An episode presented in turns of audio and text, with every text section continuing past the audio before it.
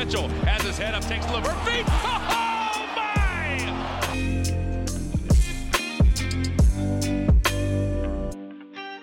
Bonjour à toutes et à tous et bienvenue pour cet épisode 9 de Beyond the Hoops, le podcast de QI Basket. J'espère que vous allez bien.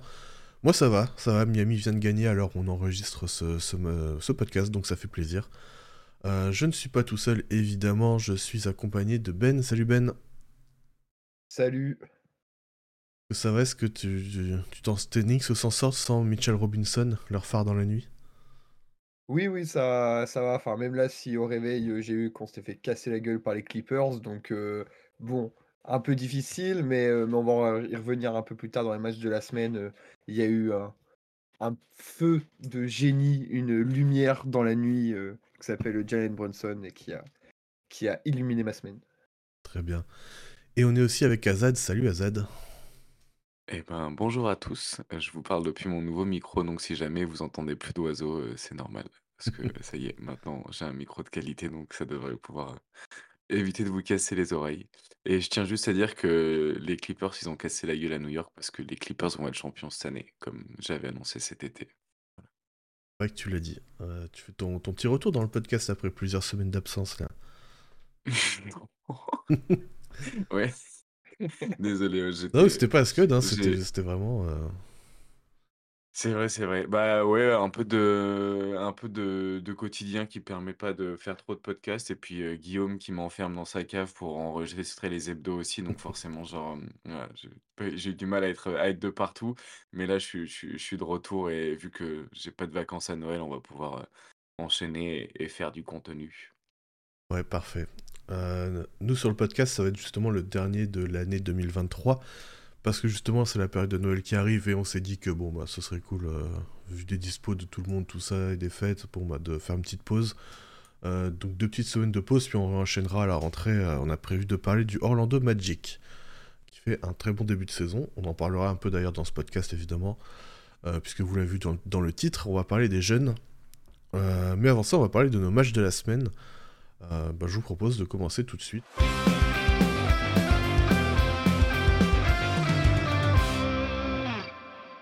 Ben, c'était quoi toi ton match de la semaine? Tu nous l'as teasé un petit peu. Ouais, alors, euh, comme tout le monde le sait déjà, euh, je suis un grand fan de New York.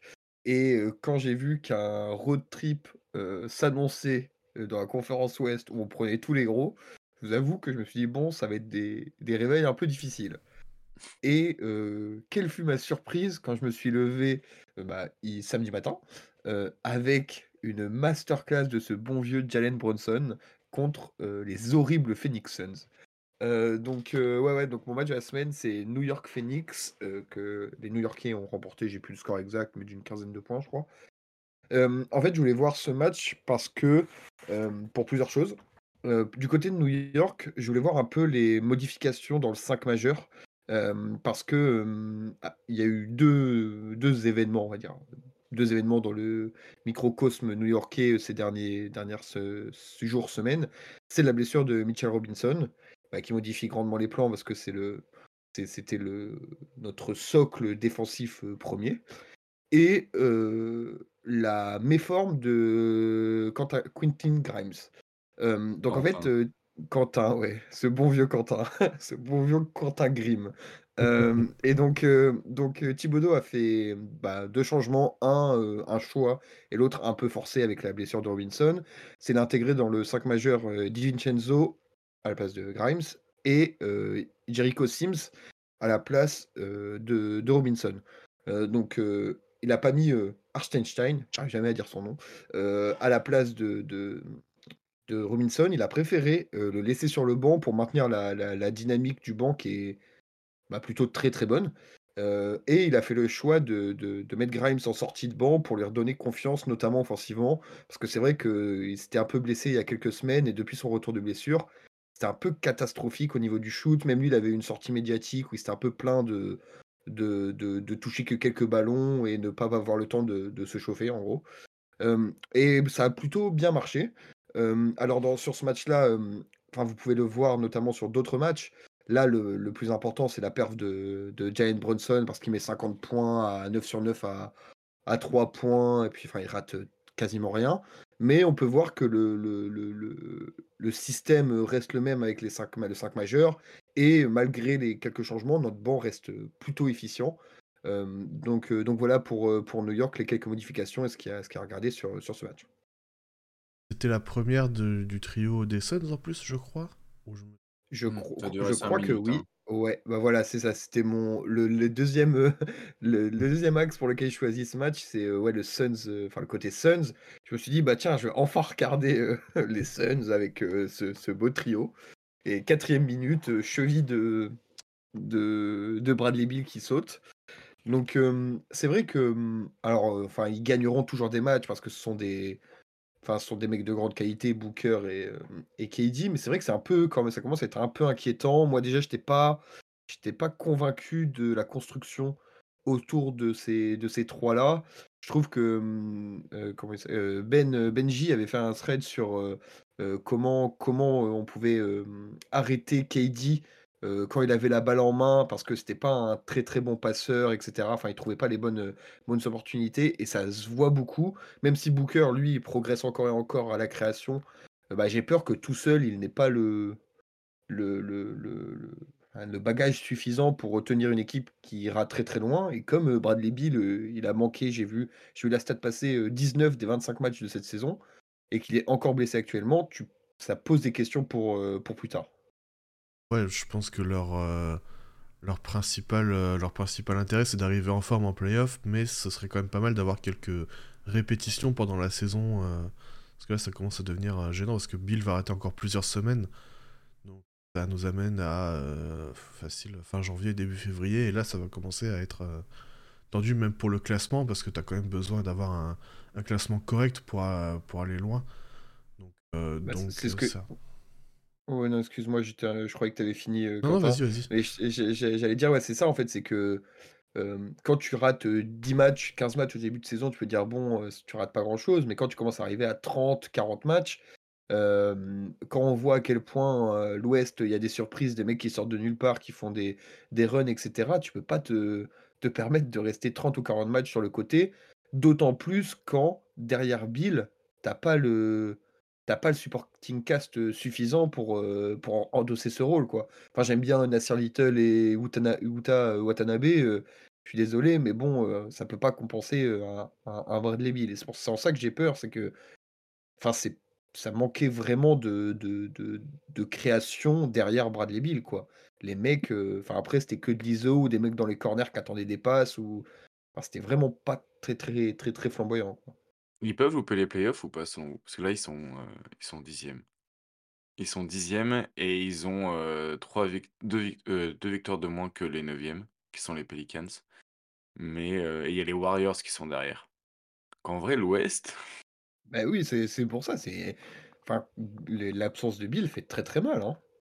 Mais en vrai, ce qu'ils peuvent louper, bah en vrai, c'est dur c'est dur de dire non quand tu vois la situation actuelle quand même. Enfin de de dire ah non, c'est sûr, ils vont pas les louper. Moi, je pense qu'ils y seront quand même, mais attention mmh. les gars, quoi. Ouais, surtout avec le play-in en vrai. Hein. Le play-in sur un match, tu peux te faire. surtout si t'es dans genre 9ème, 10ème place, t'as pas de match backup en gros. Donc tu tombes contre une équipe qui prend chaud, bah, comme tu vois les ah. Bucks contre Indiana dans, dans le In-Season Tournament, tu tombes contre une équipe qui prend chaud. Ah ouais, ta saison est terminée, tu rentres chez ta mère. Bah là, imagine, là, tu, tu viens de dire les Warriors juste derrière. Tu te retrouves en play-in 9e, 10e, Phoenix Warriors, 45 points de Curry, tu fais quoi? Tu, mmh. tu fais quoi, tu vois? C'est. Ah ouais, c'est pour ça, c'est un peu compliqué. J'avoue que ça commence. Enfin, moi, je m'en fous, je suis pas supporter des Suns, mais ça commence à être un peu, un peu flippant pour eux. Leur, leur trio prend un peu l'eau, quoi. Ouais, et puis ils ont déjà un peu de retard parce qu'ils sont. Bon, à ce stade-là de la saison, c'est pas encore énorme, mais il y a 1,5 match de retard sur le, le trio juste avant, 7, 8, 9 des Rockets, Lakers, Pelicans.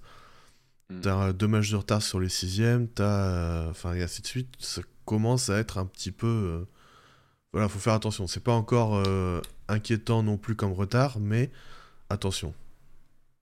Surtout si les Grizzlies ils, finissent par lancer leur saison à un moment donné, genre tu peux avoir une équipe en plus dans la course au playoff Bon, là, pour l'instant, il y a 11 équipes correctes. Il peut y en avoir une douzième. Surtout que celles qui sont devant, je les vois pas trop se casser la gueule. C'est peut-être les à la limite, les Rockets ou les Pelicans Ouais. qui ont le moins de certitude. Mais les Rockets, au final, ça tourne bien sans vraiment de grosses stars, disons. Donc, ils sont un peu à l'abri, entre guillemets, des blessures, sauf si c'est Sengun. On en parlera après, du coup. Et les Pelicans, ça dépend beaucoup de Zion, mais en réalité, euh, tu as intérêt à, oui, pas genre prendre trop de retard si tu veux euh, commencer à, à penser juste aux playoffs et à t'assurer les playoffs, quoi. Euh, pour continuer avec les matchs de la semaine, toi, Azad, tu voulais nous parler de. Euh, J'ai plus le doc sur les yeux. Euh, Mavs Wolves. Exactement. Euh, bah, du coup, moi, je m'étais dit, bon, il y aura, il avait pas la Kyrie Irving, mais je me suis dit, ça va quand même être genre presque la meilleure attaque ou une des meilleures attaques sur le papier, contre une des meilleures défenses sur le papier aussi.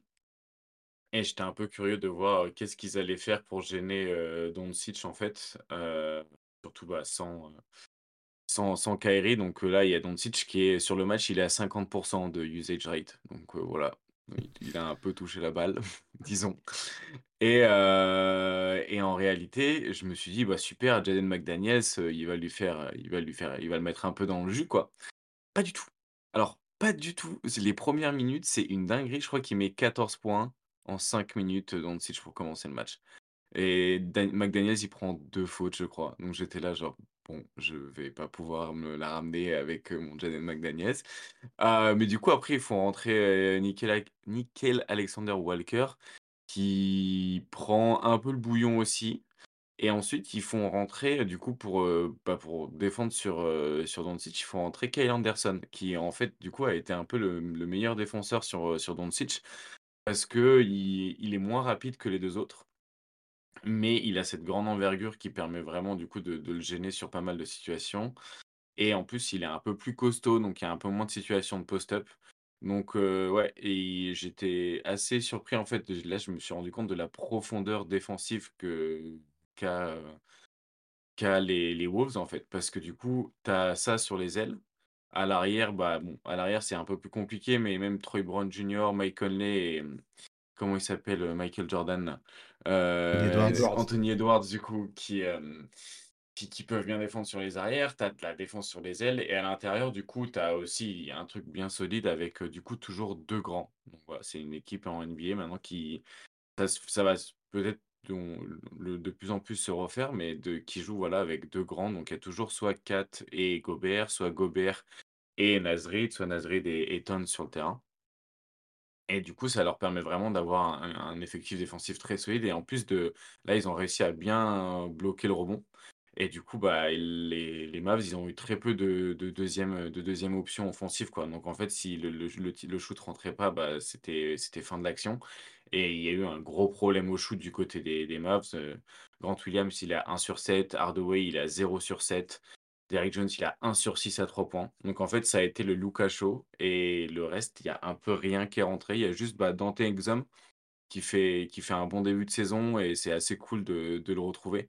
Il avait fait un super match contre les Lakers, je crois, cette semaine aussi, où il fait euh, 6, sur, 9 6 sur 7 à 3 points et, et il fait un gros match offensif.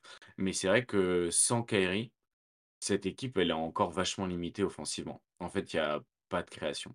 Là, tu retrouves un peu, création à part, à part Doncic. tu retrouves un Ouais. peu l'équipe de l'année dernière où t'as Luca qui est un peu seul, justement, euh, seul porteur de Ouais. balle, et autour t'as des shooters, et euh, t'as un peu plus de, de joueurs, euh, peut-être connecteurs, tout ça, mais t'as quand même Mm. assez peu d'options finalement. Ouais, tu surtout des finisseurs au final. Et du coup, voilà, c'était un peu euh, offensivement, ils ont très bien commencé le match, mais en fait, la deuxième mi-temps, ils marquent 41 points. Et ils arrivent vraiment, euh, du coup, euh, Minnesota à genre complètement euh, faire sortir l'équipe du match, surtout sur le quatrième quart-temps, où ils perdent énormément de ballons. Et en fait, sur la deuxième mi-temps, les Mavs, ils perdent 10 ballons. Et ils font 9 passes décisives. Donc, quand tu perds plus de ballons que tu fais de passes décisives, souvent, c'est un assez mauvais indicateur offensif. Et du coup, ouais, ils ont réussi à vraiment bien mettre la, la balle sur, enfin, la pression sur Luka, du coup, surtout avec, euh, avec quand même Jaden McDaniels et Alexander Walker, mais surtout Kyle Anderson. Et du coup, euh, ça a mis du temps un petit peu à le faire sortir du match, mais une fois qu'il était sorti de son match, euh, Lucas, c'est, bon, voilà, il passait pas mal de temps à, à tchatcher avec les arbitres aussi. Et après, côté offensif, euh, chez les Minnesota Timberwolves, bah, il y a eu l'explosion de, l'explosion de Nasrid qui fait 7 sur 11 à 3 points. Donc voilà, tu, tu- tu- vois, tu, tu- tu te pointes un jour et tu te fais taper par Nasri à 3 points. Je pense que ça, ça pique un peu dans l'ego. Mais il y a aussi euh, Karl qui monte en régime petit à petit. Je crois que cette nuit, euh, enfin pas ce match-là, mais là, la nuit qui vient de passer, du coup, il a marqué 40 points encore. Et du coup, il arrive petit à petit en fait à, rentrer un petit peu dans, il arrive à rentrer un petit peu dans sa saison là où c'était un peu plus compliqué au début, même défensivement. euh, bah voilà, il retrouve un peu ses marques à côté de Gobert. Et en fait, cette équipe qui ressemblait avoir eu un, coup de chaud un petit peu de début de saison et qui gagnait des matchs surtout par sa défense et par un gros facteur chance, et ben en fait, il continue à enchaîner les victoires et bah ça a une gueule d'équipe qui va finir dans le, top 4 à l'Est, quoi. Donc, ouais, encore une fois, l'Est, c'est vraiment, un niveau qui est, super haut. Et je crois qu'en fait, on a d'ailleurs quasiment que des matchs à l'Ouest. On a quasiment que des matchs à l'Ouest, nous, sur nos matchs de la semaine, parce que ouais, le niveau est assez haut et il y a des match-ups qui sont, qui sont vraiment très très cool.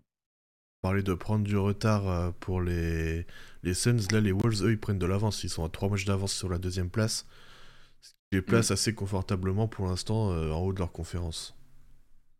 Ouais, et surtout comparé à l'année l'année passée, pour l'instant, heu, ils ont vraiment, heu, peu de blessures et tu vois que, ah bah, bizarrement, quand tu donnes des rythmes à des gars de jouer ensemble, bah, ils prennent des des habitudes et c'est de mieux en mieux. C'est bizarre, mais ça fonctionne.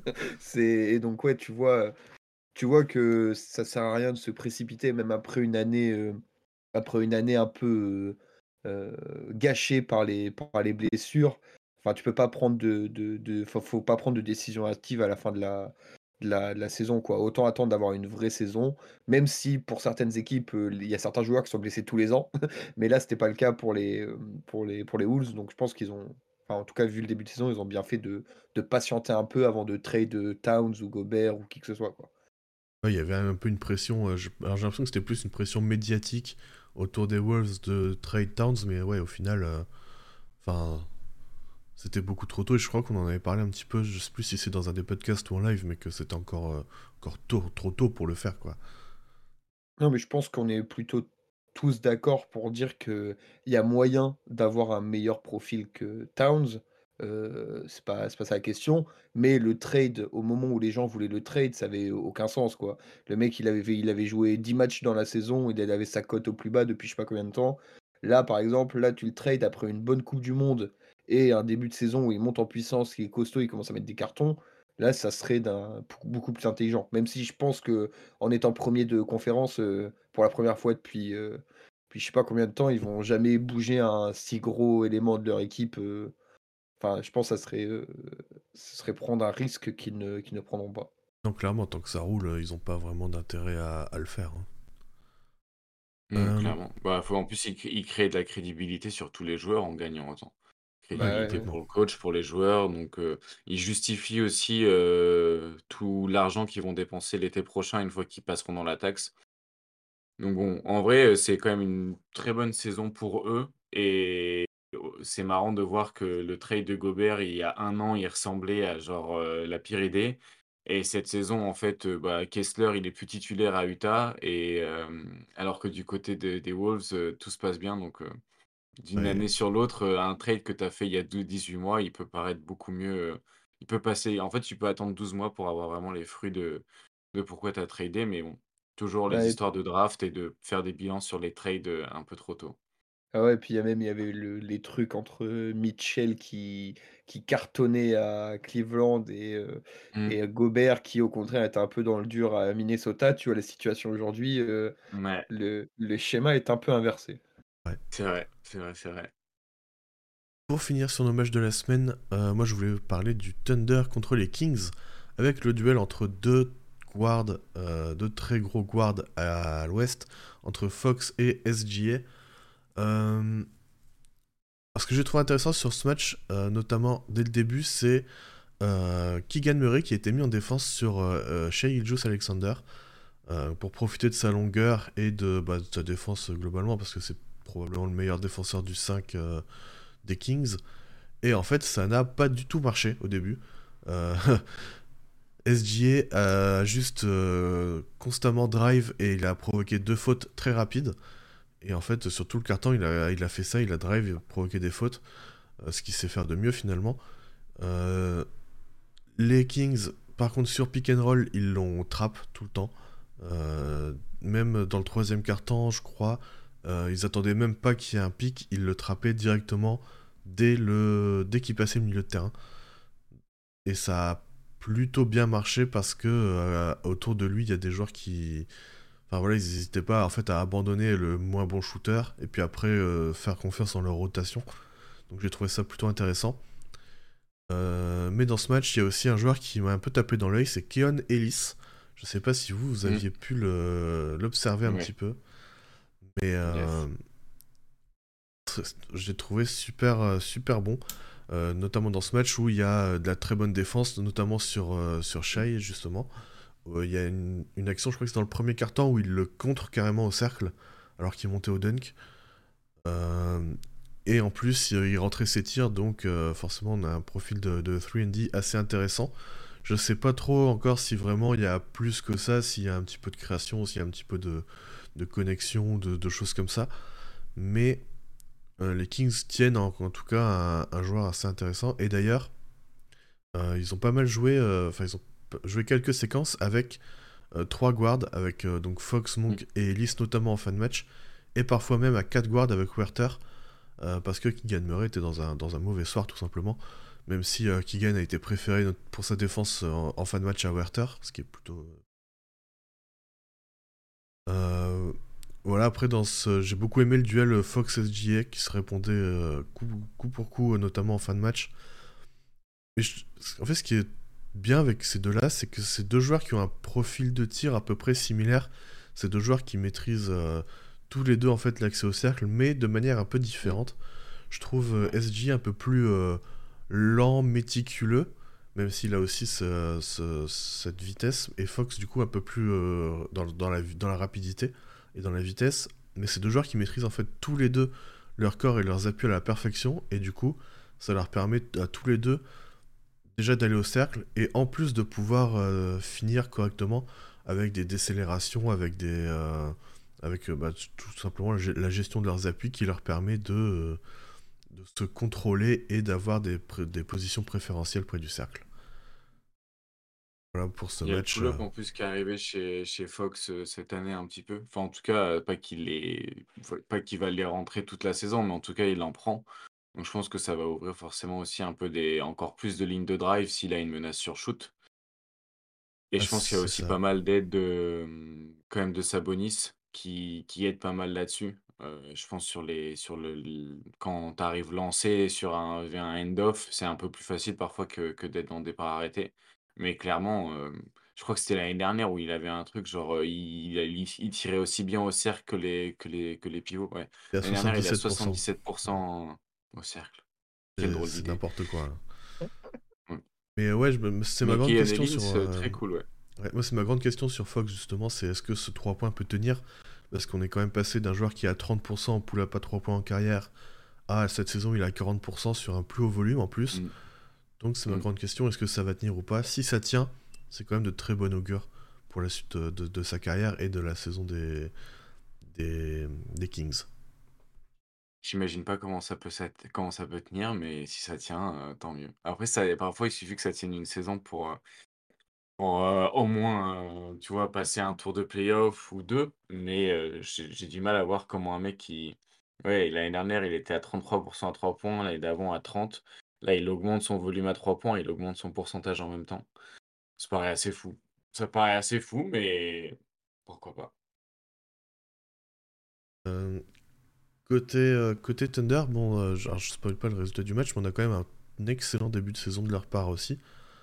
Mm. On en a parlé un petit peu la semaine dernière avec Ben déjà, qui parlait notamment de Jalen Williams, qui fait bah, pour le coup sur ce match-là un très mauvais match. Et bon, c'est c'est le jeu. Ah oui. Euh... Je sais plus ce que j'avais noté aussi sur ce match, mais euh, il y avait. Euh... Et Guidi. Guidi, ouais, qui a eu un, notamment un très bon troisième carton au scoring. Alors, c'est beaucoup de, de 3 enfin beaucoup. Pas mal de 3 points qui rentrent et du coup qui, euh, qui lui permettent de pouvoir scorer un peu plus, mais euh, j'avais, je l'ai trouvé plutôt bon dans ce match globalement.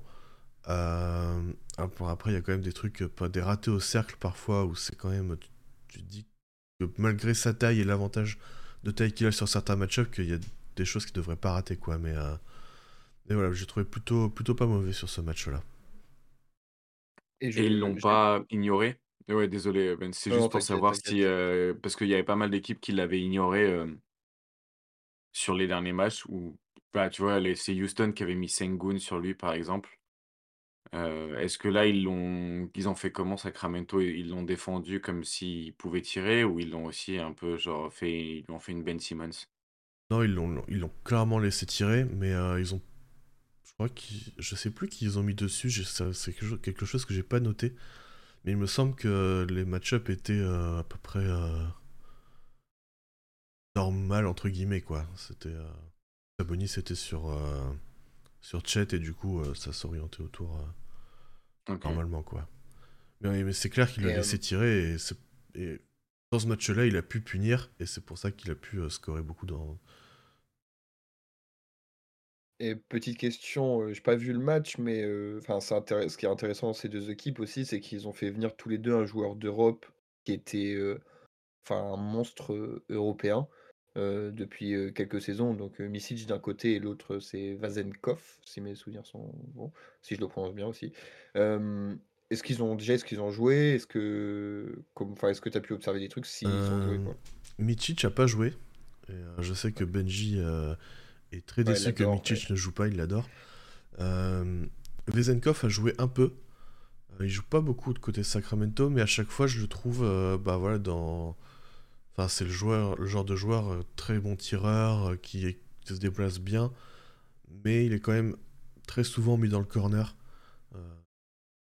ça, je trouve c'est un peu dommage de l'utiliser comme ça, parce que dès qu'il peut se déplacer un petit peu, tu vois qu'il est très bon là-dedans et qu'il sait utiliser les espaces, tout ça. Donc, euh, ouais, et puis enfin, c'est super impressionnant la vitesse à laquelle il déclenche son tir. Je sais pas si vous l'avez déjà vu, mais euh, c'est. Euh, waouh, c'est vraiment très rapide, quoi. C'est les mecs qui font du no deep là, qui genre qui, qui que le, coup ne descend pas, et il, catch le, quand il récupère la balle, il, tire dans le même mouvement, il a pas besoin de entre guillemets genre armer son tir un petit peu, il est déjà armé à la réception. Mais même quand il arme son tir, c'est hyper rapide quoi, c'est ça qui est impressionnant justement. Mm. C'est vrai que les deux Européens qui jouent, qui jouent pas tellement, tellement euh, sur, euh, sur ce début de saison. On nous les a vendus comme euh, des mecs qui allaient à avoir 25 minutes en NBA, tous les deux, parce que c'était les MVP depuis 5 saisons ou je sais pas quoi. Allez, tu joues pas une minute sur le banc. Tu, tu, joues autant que Théo Malédon, ça fait mal, ça fait mal quand même. Le petit tacle gratuit comme ça, on apprécie. Ouais, je pense que Michich pourrait quand même aider euh, à OKC de par, de par du shoot, euh, du shoot un peu de création, tu vois, ça pourrait ça peut toujours faire de bien. Ouais, ah, surtout que OKC, ouais, on en a parlé beaucoup la semaine dernière, donc on va peut-être pas s'éterniser, mais ouais, la, la création, il y a certains moments où c'est un peu, un peu compliqué quand même. Euh, je pense qu'on peut en terminer sur les matchs de la semaine, sauf si vous aviez un, dernier truc à ajouter. Euh, Les non, Celtics sont pas perdus. ouais, juste, rapidement, si vous écoutez ça, c'est que vous avez sûrement vu la news, mais arrêtez de regarder Cleveland cette saison, ça ne sert, ça ne sert plus à rien, voilà, c'est c'est une fin de fin de cycle, là-bas, pour ceux qui n'ont pas suivi. Bah, je crois que pour le coup, ils ont fait un très bon match, la nuit dernière, donc on enregistre bah, dimanche matin, donc ça serait trop beau que je dise ça et que ah bah, s'est perdu. Ils ont gagné 127-119 euh, face aux Hawks. Je crois que c'était euh, c'était même euh, une marque très bien répartie. Ouais, c'est ça, il y a 1, 2, 3, 4. Alors qu'on en parle des Hawks. 6 joueurs à 10 points en plus. oui, bah, va falloir trade des gens aussi à un moment. Moi, je regardais le début de saison des Hawks et puis à un moment, quand j'ai vu que dans tous les cas, il avait toujours autant de ballons et autant de minutes, je suis bon, bah, rappelez-moi quand vous aurez pris une décision parce que là. Bah, la décision, ils l'ont prise, hein, ils l'ont prolongée, donc euh, il est pas prêt de partir. Bah ouais, bah c'est une idée de merde. on pourra en parler. On pourra faire un focus sur, euh, sur les, les GM des Hawks, ces terroristes. Ouais, effectivement.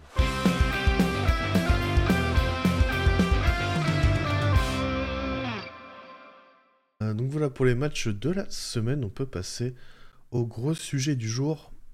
les Core. Alors, moi, j'avais donné l'idée du sujet quand j'avais vu des gens se battre sur Twitter à propos de non, c'est moi les jeunes qui sont les meilleurs, non, c'est les miens. alors que c'est un truc qui est, qui est jamais défini. Donc justement, prenons le temps de définir ça avant de parler des joueurs en eux-mêmes et des équipes. Euh, comment vous, vous définissez un young core, Ben par exemple? Alors de façon très simple, c'est un...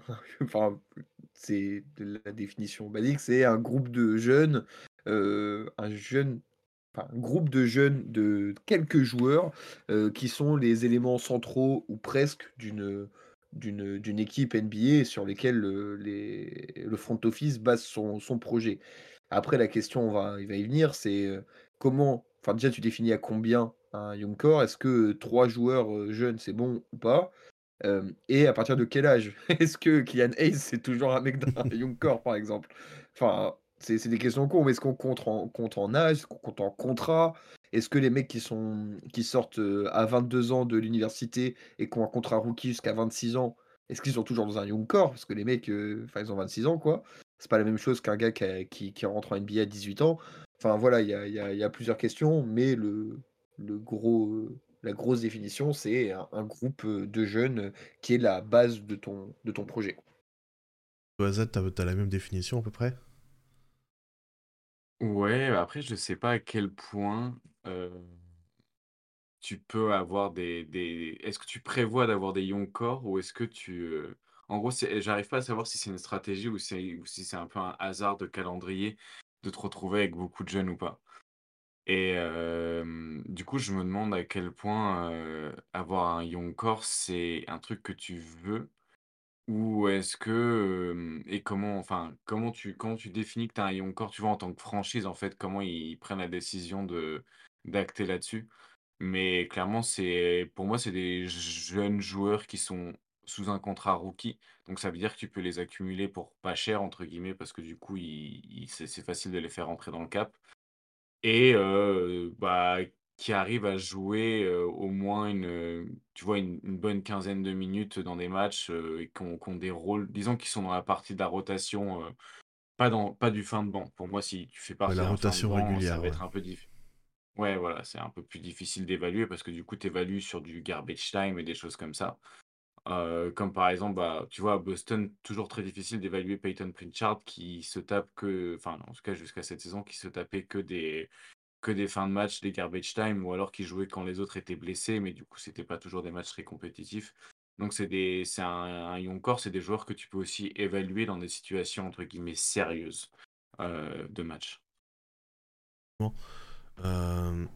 Nous, on s'est accordé un peu sur, sur une définition quand même avant le podcast. C'était donc on, s'était dit des joueurs donc qui auront moins de, enfin qui auront 24 ans maximum euh, pendant la saison, donc des joueurs nés en 2000 maximum, et euh, qui sont au plus, enfin, au plus tard ouais, dans leur euh, cinquième année de contrat, donc la première année de leur prolongation.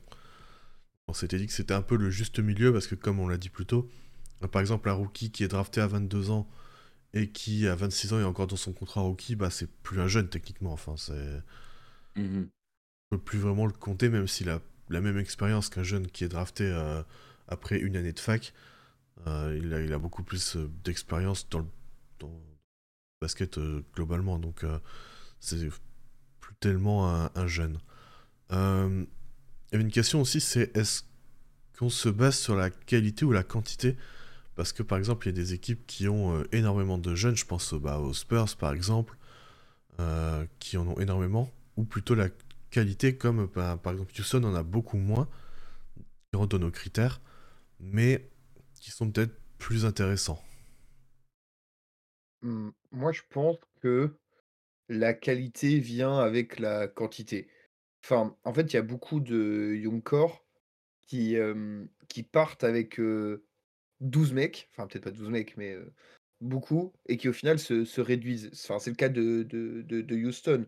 On a la liste, mais il y a des années où ils draftaient 2-3 mecs, et puis au final, sur les 2-3 mecs, il n'y en a que un qui intègre vraiment la rotation. Et puis les deux autres, soit ils sont en bout de banc, soit ils sont clairement. Enfin, ils sont plus, plus dans la. ils sont virés de l'équipe, quoi. Ils sont éjectés du, projet. Et donc je pense que Houston, c'est le bon exemple, c'est qu'on voit que cette année, ils sont à un stade un peu plus avancé que, d'autres équipes. Et donc, donc à partir d'un moment, c'est que si tu veux commencer à faire venir des joueurs de bonne qualité pour entourer tes, tes, jeunes joueurs, bah, tu es obligé de faire de la place et, c'est là que le tri s'effectue. Donc là, on voit bien que les équipes avec les plus larges young core, si on peut, peut dire ça comme ça, c'est les, Spurs, c'est des, des, des, équipes comme Portland, Utah, des, des, équipes où ils savent pas trop encore où, où, ils en sont, ils savent pas trop quel, qui est le bon jeune, qui ne l'est pas. Et donc, donc, ils sont encore en train de se, se chercher. Mais par exemple, on a, on a, vu pas mal de fois la discussion, on vient de revenir dessus. Mais sur, avec les Spurs, en dehors de Wembanyama, on ne sait pas combien de gars vont finir titulaires à terme en NBA. Quoi. donc, donc c'est pour ça, je, je, pense que la qualité dans un la quantité dans un premier temps et la qualité dans un second temps. Ouais, c'est. J'aurais dit l'inverse, je crois. Ah, ah ouais? Bah, pour moi, le problème de la en gros, je pense que c'est du coup, ça devient un problème de riche, mais pour moi, un problème d'avoir trop de quantité, c'est, que ça va te forcer à faire des choix compliqués en trop. Et tu vois, je pense à OKC, qui avait peut-être, du coup, à un moment donné, le meilleur young core qu'on ait pu voir parce qu'ils ont enchaîné genre trois pics de draft, où ils ont eu KD, Westbrook et Harden. Et, euh, et du coup, bah, avec Ibaka qui était là aussi, euh, ça te force à prendre des décisions, du coup, qui n'étaient pas la bonne de, de laisser Arden partir. Et euh, du coup, je pense que, tu vois, pour pouvoir bien les développer, là, si c'est des, des joueurs à, haut usage, par exemple, c'est pas toujours une bonne chose d'avoir trop de quantité. Parce qu'en plus, ça te, ça te pousse à parfois à brûler les étapes et à monter très vite de niveau parce que tu as beaucoup de bons joueurs d'un coup. Et pour moi, c'est peut-être mieux, selon la qualité, entre guillemets, du. Vaut mieux avoir un, truc élite, avoir un young core très de seulement, tu vois, deux joueurs, par exemple, mais vraiment d'un très très haut niveau, plutôt que plein de joueurs d'un niveau, euh, tu vois, entre euh, sous All-Star, euh, mais titulaire NBA, tu vois, plutôt que. Parce que si tu en as trop, après, c'est difficile de les développer et de vraiment pouvoir construire autour d'eux, et du coup, ça te force à faire des choix. Alors que si tu as un young core qui est vraiment élite mais petit, bah pour moi ça te permet plus d'aller de les optimiser et d'en profiter un maximum. Par contre, il y a un truc qui est utile dans le fait d'avoir une grosse quantité, c'est que ça, crée un petit peu des, assets pour faire des échanges. Donc euh, là, y a ça pour moi, c'est un truc qui est intéressant par contre d'avoir une grosse quantité de jeunes. Et c'est euh, bah, par exemple euh, ce qu'avait pu faire, tu vois, même quand Boston, ils étaient allés chercher Kyrie Irving, en échange Isaiah Thomas, Joe Crowder, il y avait Ante Zizic, il y avait des tours de draft et tout. Et ben en fait, tu vois, d'avoir un, gros, ils avaient un gros young avec Tatum, Smart, Brown et tout, mais c'était un young core qui coûtait pas cher. Et du coup, bah, tu peux te permettre de faire du, du trade et d'aller chercher d'autres joueurs. En fait, ça te permet de démultiplier un peu tes cartes et d'avoir un peu tes œufs dans tous les paniers. Mais d'un autre côté, pour le développement du joueur, bah, ça peut poser problème. Encore une fois, avec Boston, comme on a pu le voir, ou euh, la saison 2018-2019, t'as Kyrie qui est retour de blessure, donc qui joue beaucoup. Tu as encore Marcus Morris qui est là. Tu as Jalen Brown, Terry Rosier euh, qui se mettent euh, presque sur, enfin pas qui se mettent sur la gueule, mais qui joue à qui est le plus con et qui prend les, les, pires des tirs. Tatum qui se met à aussi avoir besoin de plus de ballons, Smart et tout. Et du coup, tu vois, d'en avoir eu trop d'un coup, et ben, ça a forcé à faire des choix un peu compliqués. Et du coup, tu as Kyrie qui est parti l'été suivant. Et la, saison d'après, en vrai, elle a été plutôt mauvaise du côté de Boston. Mais euh, voilà, donc c'est toujours un peu compliqué. Je pense que quand on a trop, c'est un problème de riche. Mais pour moi, si tu peux choisir entre la très très grande qualité et la très très grande quantité, je pense que je prendrais de la très grosse qualité.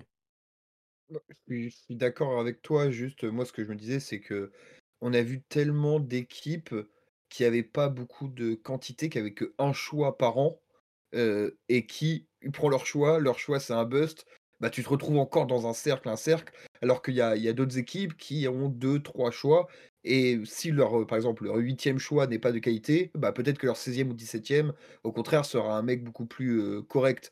Et donc c'est dans ce dans cette situation-là où je dis quantité, c'est que, ça reste des jeunes joueurs, draftés. Certes, ils ont ils sont prometteurs, c'est des prospects et cetera, mais tu sais jamais comment ils vont réagir à un environnement NBA, à des nouveaux coéquipiers, à de l'argent tout simplement, enfin à plein plein de critères. Donc je me dis, enfin, si j'étais un front office alors oui, si c'est de si as un gage de qualité des joueurs, et je je suis d'accord avec toi que c'est mieux d'en avoir un peu moins, mais de la qualité. Mais je pense que ça arrive que tu es jamais sûr de rien, quoi. À part, sur des cas un peu exceptionnels comme, heu, Wemby où tout le monde est quasiment persuadé que ça va le faire. Mais en vrai, à part, enfin, je sais pas, depuis que je suis la NBA, ça doit faire, heu, 13, heu, 13-14 ans, il y a dû avoir 3-4 mecs comme ça, où on était, sûr à 100 qu'il allait réussir. Donc, moi je pense c'est enfin, je re je reprends, mais si tu as un front office, tu prends la quantité, tu vois lesquels réagissent mieux à l'univers pro et comme ça tu fais tu fais ton tri, c'est comme tu l'as dit, avec ton tri, bah, tu peux envoyer des gars un peu un peu un peu partout avec, dans des trades, quoi. Bah, c'est comme C'est un ça que peu un peu comme ça réfléchissent, que je c'est comme ça que Bah, réfléchissent beaucoup, les. GM actuellement, c'est te tu tu amasses le plus de picks possible pour, pour drafter le plus possible et après, bah, voilà, tu fais le tri, tu vois qui est qui bon qui est bon, qui réagit bien et ça te donne aussi, du coup, plus de chances d'avoir des bons joueurs, que ce soit, des joueurs, heu, de très haut niveau, heu, avec, gros usage et des porteurs de balles, élite, tout ça, comme des, très bons role players, tout simplement. Ça leur Bah, permet ouais, en vrai, c per ouais. vas-y, vas-y, Non, vas-y, excuse-moi. J'allais dire, c'est c'est un peu terrible pour les joueurs de réfléchir comme ça. Mais en vrai, quand tu vois, par exemple, dans le marasme dans lequel sont Détroit depuis des années, parce que si tu as une année où tu as un gars comme Kate qui est blessé, leur projet est terminé, en fait. Il y a plus plus rien. Alors que dans d'autres équipes, si si leur, heu, enfin, par exemple, on prend les les les Houston, si, Jalen Green, il se il se blesse, bah, tu as toujours des gars autour qui, heu, qui ont un peu la la capacité pour, monter, monter, monter le niveau, quoi. Donc c'est pour ça, c'est je pense que oui, enfin, c'est pas je pense, c'est on voit qu'ils privilégient dans un premier temps la la la quantité, enfin, oui, la quantité, puis la qualité. Mais dans un monde parfait, je suis d'accord avec, heu, avec Azad, heu, normalement, tu fais un tu prends un petit choix et tu les développes, heu, à à 100 pour ensuite, les faire entourer de de joueurs plus, plus plus plus compétents. Mais bon, si si si les joueurs si les GM NBA réfléchissaient comme ça, on le on le saurait. Boston avait eu la chance aussi quand même d'avoir, euh, je pourrais prendre ton exemple AZ, d'avoir euh, deux joueurs draftés euh, à la suite dans le top 3 de la draft. Donc des joueurs avec le potentiel justement d'être euh, très qualitatifs euh, assez rapidement. Ouais, mais même les équipes qui étaient top 3, il y en a plein qui, heu, qui essayaient d'avoir un top 3 plus un autre, heu, Ouais, bien sûr. 12e, 13e ou 15e et aussi juste un truc, c'est que ça a beaucoup bougé ces dernières années ça. C'était pas le cas en 2012 ou 2013, mais ça a beaucoup bougé avec les trades de superstars et où les équipes qui trade leurs superstars et se retrouvent avec 4, 5, 6 tours de draft. Donc forcément, à un moment, tu as tellement de tours de draft, bah, faut que tu choisisses des jeunes, quoi. Tu vas pas dire, «Ah bah non, aujourd'hui je pique pas», quoi. Donc tu le prends, tu le testes un peu, tu vois comment ça se passe et voilà, quand tu vois les trades de de Harden ou de Westbrook où les équipes ont récupéré, heu, 5, heu, 5 ou 6 tours de draft, bah forcément, à la fin, tu te retrouves, avec, heu, avec 15 picks, quoi. Ouais, c'est ce que fait OKC, c'est ce qu'a fait euh, Utah euh, pour les trades de Gobert et Mitchell, c'est aller chercher le max ouais. de pick et OKC le fait encore d'ailleurs dès qu'ils peuvent euh, récupérer un contrat un peu chiant pour une équipe en échange d'un pick même des seconds tours, ils le font. Donc ça, c'est multiplier leur chance d'avoir des bons joueurs et puis au pire, bah, ça te fait quelques assets à trade pour aller chercher un, un meilleur joueur après. Comment est-ce qu'on juge un, dans un young core un joueur qui a pas ou peu joué Est-ce qu'il faut l'inclure quand même?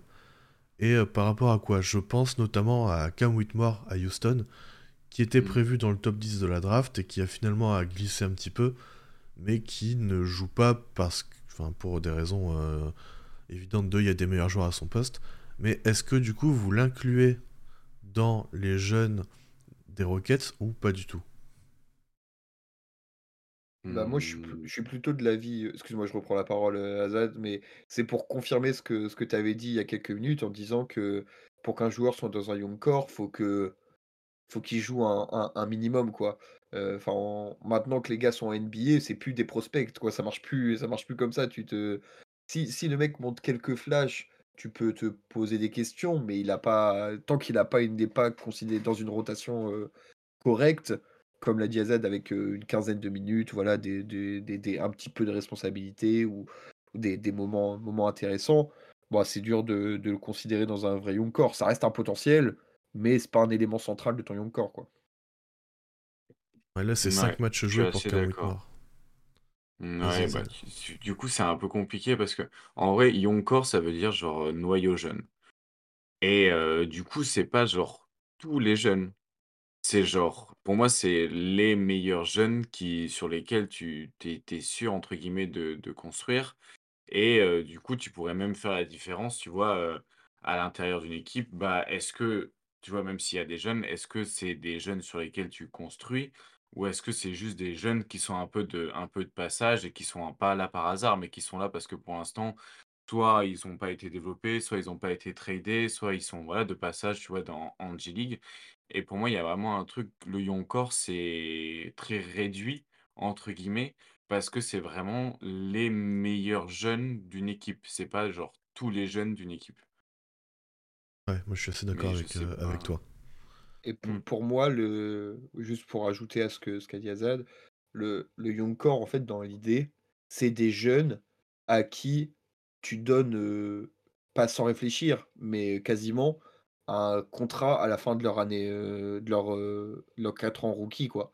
Heu, c'est c'est des des des gens où les GM se disent: «Bon, là, on en est qu'à la deuxième année, mais on sait qu'à tel moment, à part retournement de situation, bah, il aura son contrat chez nous s'il le prend et si on s'entend, Mmh. de façon, financière, quoi.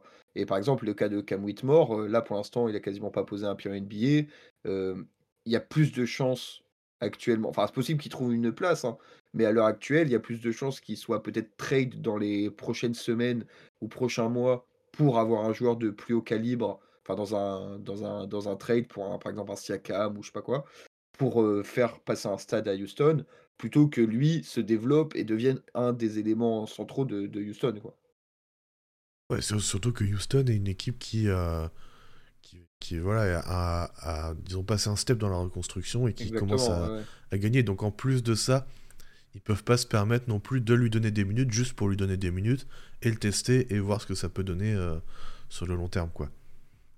Bah, le le cas de Cam Whitmore ressemble un peu à celui de l'année dernière.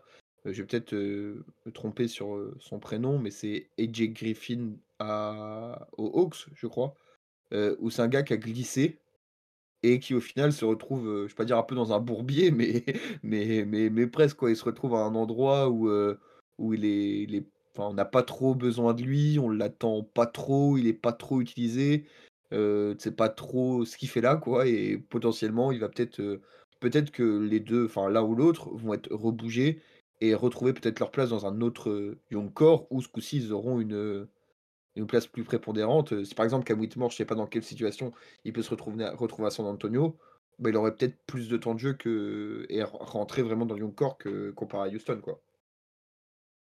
Ça, t'es d'accord avec ça, toi? Bah, oui et non, c'est c'est compliqué en fait parce que c'est en fait, c'est de la c'est du c'est de la «prospection» Oui, entre guillemets. Et c'est ça, c'est aussi pour ça que moi j'ai beaucoup de mal à déjà suivre la NBA et les ligues universitaires et les plus petites ligues parce que du coup, faut suivre une ligue, puis suivre une autre ligue où tu prospectes comment les jeunes pourraient transporter dans l'autre ligue que tu regardes. Enfin, je trouve ça hyper compliqué et chez les jeunes, c'est un peu pareil parfois où, moi je suis enfin, j'ai peu d'aptitude vraiment à pouvoir capter le niveau d'un d'un joueur sur des sur des sur des petits moments. Et donc bon, pour moi, c'est y a ça demande du temps, en fait et c'est vachement pour ça mais comme on a dit tout à l'heure par rapport au même au trade, hein, de savoir si un young core, c'est un bon young core, je pense que c'est comme le temps qu'il faut pour savoir si un un trade, il est bon ou pas, en fait. Je pense que ça demande un peu du temps et du coup, là, ce qu'on fait, c'est un peu de la ouais, c'est un peu de voilà, on essaye d'e d'estimer si oui ou non ça va ça va bien se passer et pour quelles raisons. Mais heu, mais sincèrement, je trouve qu'on on peut pas être il y a pas de certitude en tout cas. Et d'ailleurs, c'est pour ça qu'il y a beaucoup de débats et que tu as des fans d'une franchise et d'une autre qui se mettent sur la gueule sur Twitter à dire: «Moi, mes jeunes, c'est les meilleurs et moi, mes jeunes, c'est les meilleurs». C'est parce qu'en réalité, c'est un peu comme quand tu viens de faire un trade qui a l'air un peu égalitaire, genre, je sais pas, Ali Burton contre Sabonis, tu vois? Tu as les 2 fanbases qui vont pouvoir te dire pourquoi, genre, qui a gagné le trade à l'instant T, alors qu'en réalité, il va falloir des années pour vraiment arriver à à savoir ça. Donc il y a un truc de vraiment aussi laisser le temps, pouvoir se donner des pistes de réflexion de: «Ah bah ça, ça va être intéressant à regarder sur ce young core plus qu'un autre», mais les évaluer et savoir exactement ce que ça va devenir, je trouve ça vachement difficile. Une belle transition parce que j'avais une autre question, c'est euh, quelle est l'importance du potentiel euh, par rapport à ce qu'on a déjà pu voir sur certains jeunes euh, quand, tu te quand tu juges un young core, est-ce que tu te bases sur le... Enfin, c'est un tu général, est-ce qu'on se base sur, sur le potentiel ou est-ce qu'un un mélange des deux Et est-ce que finalement le niveau plancher n'est pas aussi important que le niveau plafond? Beaucoup de questions peut-être. Euh, Est-ce que l'importance qu'elle est, je pense que ça dépend. Commencer avec l'importance du potentiel? Ouais. Euh mais je pense que ça dépend à qui tu demandes, en réalité. Euh, parce que moi, le potentiel, j'avoue que je, vu que je sais pas l'évaluer, c'est pas un truc que je vais chercher vraiment à comprendre ou à lui donner une valeur. Je vais plutôt me baser sur sur ce qui a été actuel, entre guillemets. D'ailleurs, c'est, tu vois, quand on avait fait avec, euh, c'était avec Baptiste, on avait fait les, les top 25 des moins de 25 ans. On n'avait pas pris de rookie de cette année qu'elle est arrivée. Donc déjà, on se basait que sur des joueurs qui avaient au moins une saison NBA, donc on pouvait évaluer. Et on se basait sur euh, les stats, euh, enfin sur ce qui s'était passé factuellement. D'ailleurs, c'est pour ça que Banquero était hyper mal placé parce que il avait, même s'il a gros potentiel, il avait fait une saison rookie qui n'était pas forcément très très bonne. Donc moi, je vais beaucoup être plus dans l'évaluation de, de l'actuel pour dire si, si oui ou non, c'est pour moi un bon Yonkor ou un, mauvais Yonkor, entre guillemets, et un peu la synergie aussi qu'il va y avoir, euh, que je vois factuellement, ou la synergie qu'il pourrait avoir. J'ai peut-être plus voir le potentiel de, de la synergie entre les joueurs du Yonkor que dans leur talent en eux-mêmes. C'est-à-dire que, vu leur profil «théorique» entre guillemets, je peux m'imaginer comment eux pourraient fonctionner ou ne pas fonctionner ensemble, mais le potentiel de l'individu, j'ai beaucoup plus de mal à l'évaluer, donc c'est un peu plus difficile pour moi, ah. d'évaluer encore par rapport à ça. Banquero, justement, c'est un bon exemple parce que, justement, utilisé en option principale à Orlando et qui a ce, justement bah, ce potentiel d'être un porteur de balle principal mais qui n'a pas été très bon parce que bah, déjà c'est un rookie, donc c'est normal de ne pas avoir été très bon euh, porteur principal. Mais justement, il a montré des flashs intéressants. Et euh, voilà, il y en a qui. Enfin, il y a des gens qui pourraient dire, euh, et ce serait totalement recevable, dire bah. L'œil encore du Magic est le meilleur parce que Banquero a le potentiel d'être un numéro 1 dans une équipe qui gagne. Toi, Ben, qu'est-ce que t'en penses? Je suis plutôt d'accord avec, avec Azad. En fait, il y a un peu la même question les soirs de la draft. Est-ce que tel mec, tu le mets plus haut malgré qu'il tourne à 3 points de moyenne en NCAA parce qu'il a un potentiel, dément?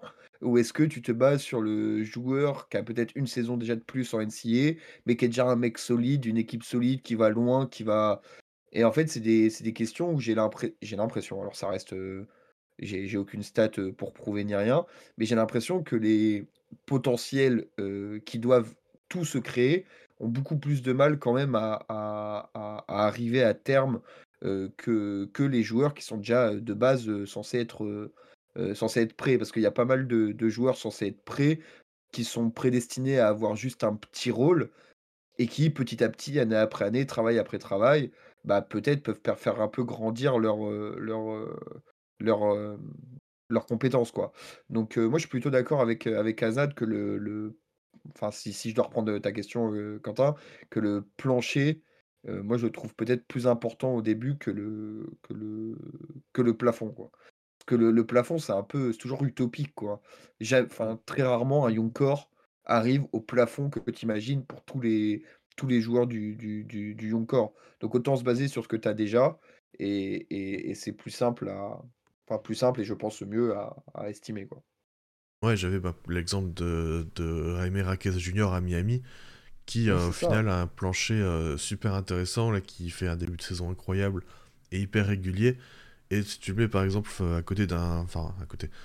en face d'un Scoot Anderson qui a énormément de mal en tant que, porteur de balle euh, et qui a toujours, euh, voilà, dont on a toujours dit qu'il avait le potentiel pour être une star, tout ça. Mais en fait, euh, là, son niveau est bien en dessous.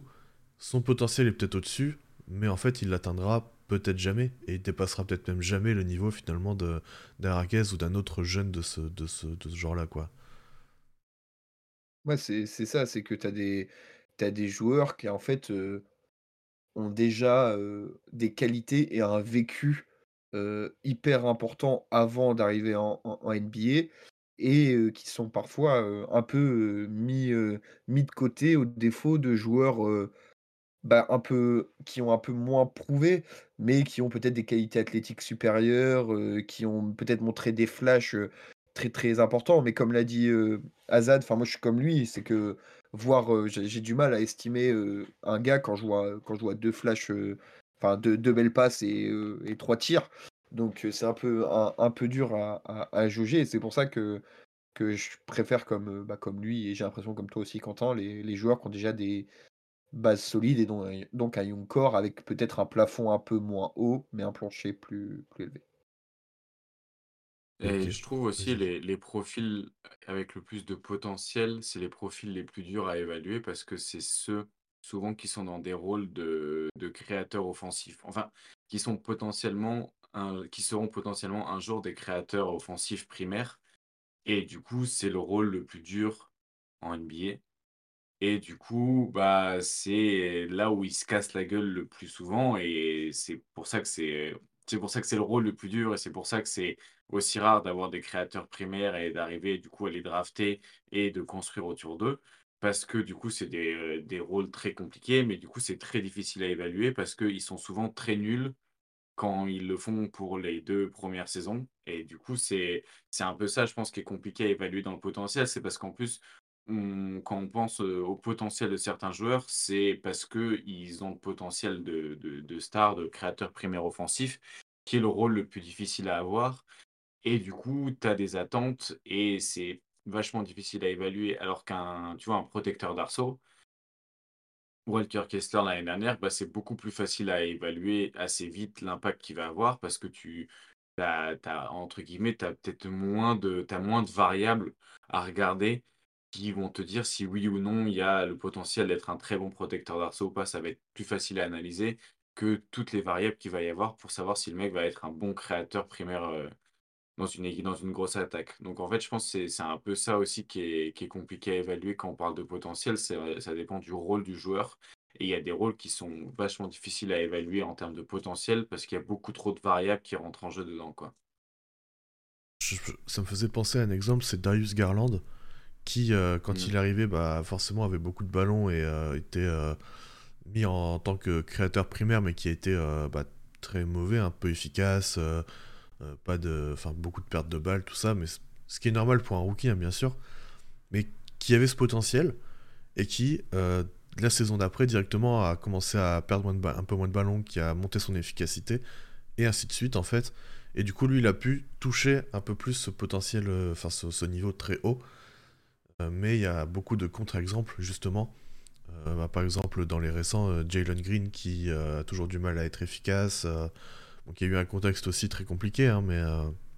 Tu, regardes rien que, rien que pour les, les Français, lesquels on en parlait un peu en, hors, antenne, mais les quelques Français qui étaient des prospects à développer, c'est ça le terme, c'est des, des joueurs qui sont pas prêts, mais qui sont à développer tu vois, Ousmane Dieng et Sekou Doumbouya, pour l'instant, enfin Doumbouya, c'est fini et Dieng, c'est très compliqué, quoi. C'est parce que c'est des c'est des gars qui ont sûrement, j'avoue, je suis pas scout du tout, mais qui ont sûrement un plafond très, très élevé, mais pour l'instant, leur plancher est très, très, très, très bas, quoi. Ousmane Dieng, je trouve qu'il y a quand même des trucs assez intéressants sur les sur ce que j'ai pu voir de lui un peu par-ci par-là. Mais ouais, pareil, c'est un joueur qui a qui a eu peu de temps de jeu et qui joue plus avec la G-League et qui a besoin de temps. Et c'est souvent ça, c'est que en fait, il y a beaucoup de, jeunes qui ont du temps de jeu, mais qui ont besoin d'énormément de temps avant de devenir des, bons joueurs de basket euh, NBA, quoi. Ah oui, oui, j'ai peut-être été un peu négatif avec euh, Dieng, mais c'était juste, euh, juste pour dire que qu'on lui promettait une telle évolution rapide pour devenir un joueur important. Alors que bah, pas du tout. Il a, en fait, en plus, il est tombé au moment où OKC avait commencé à, enclencher la, seconde dans son, dans son, dans son processus de, avec son young core, où SGA commençait à devenir un joueur très très très très intéressant. donc il s'est un peu retrouvé au mauvais endroit, au mauvais moment pour vraiment lui se développer. Et comme on l'a drafté au potentiel et pas au plancher, bah il s'est retrouvé un peu comme, comme un con quoi.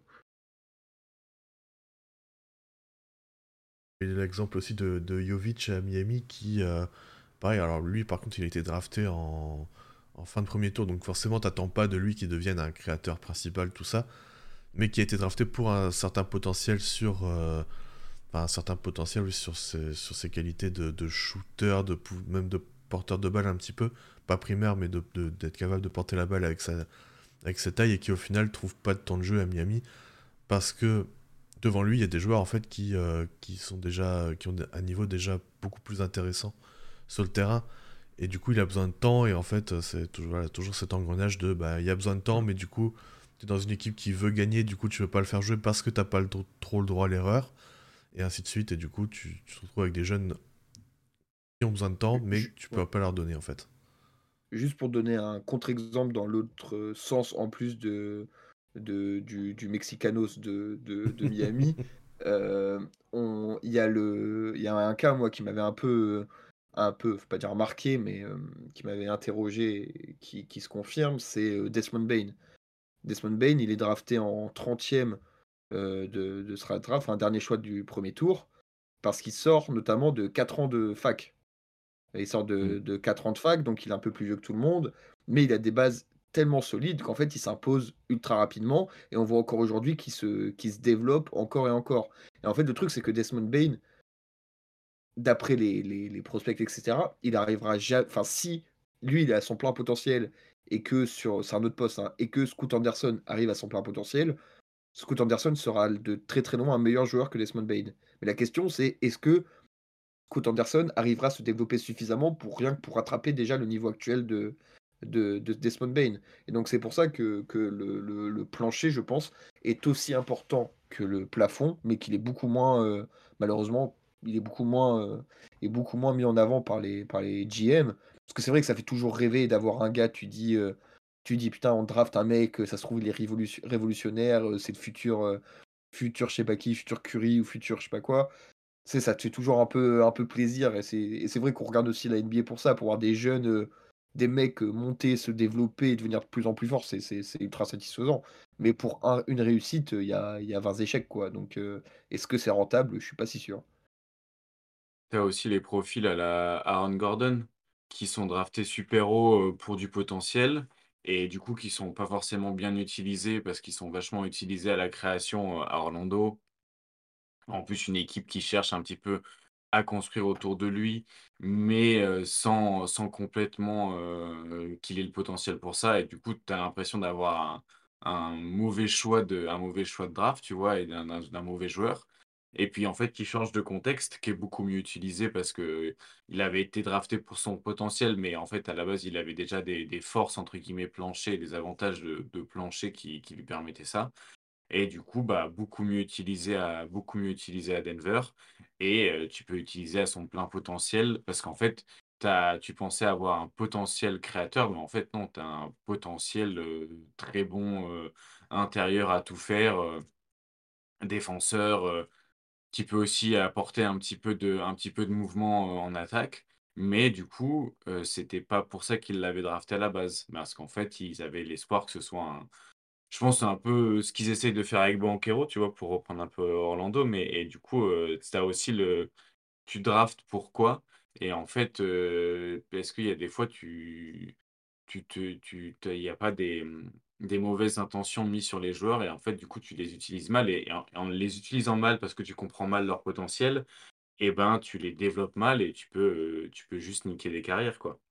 Après, je trouve que euh, c'est toujours bien à des jeunes de leur en demander plus que ce qu'ils, que ce qu'ils savent faire parce que euh, ça peut leur permettre après, justement, d'avoir des billes en plus en, en ayant un rôle euh, moins, moins grand. Justement, Aaron Gordon, par... Comment? Oui, non, j'allais dire, euh, c'est un peu. Enfin, on, on revient un peu toujours à lui de actuellement, mais euh, c'est un peu le cas avec Victor actuellement. On a l'impression, c'est Ouais, que il a des, il a des chaussures euh, trop grandes pour lui actuellement, quoi. Donc Ah, euh, c'est- ça, en après, à fait. voir si ça, à voir Ouais. si ça, ça sera concluant à la fin, mais euh, c'est intéressant. ouais. En fait, ce qui est important pour une franchise, c'est de, c'est de après savoir lui trouver le bon rôle au joueur. Et du coup, en ayant donné euh, un rôle un peu plus élevé, bah, en fait, c'est un joueur qui, avec un rôle moins grand, pourra refaire certaines choses, mais à plus petit volume, en fait. Et euh, c'est ça que je trouve euh, qui peut être vachement bien, en- enfin, qui peut, ouais, qui peut être vachement bien euh, sur le long terme, c'est de, de donner un plus grand rôle et une fois que tu as bien évalué quel joueur il était, bah, j'ai pas d'exemple en tête là, mais voilà, bah, c'est un peu le Aaron Gordon, mais vu qu'il est passé dans un contexte différent, c'est un peu, c'est un peu, Booker, un petit peu. Booker, ils l'ont beaucoup utilisé en point de garde dans les années où, oui voilà. où, où, où Phoenix était dégueulasse. Et euh, du coup, maintenant, il peut justement euh, bah, beaucoup plus porter la balle et créer pour les autres parce qu'il y a eu cette, euh, un petit peu ce passage au révélateur qui a été fait dans les années où, il- où ça gagnait pas. Mais en tout cas, d'essayer un petit peu de, de voir comment il, comment il se débrouillait dans ces situations, quoi.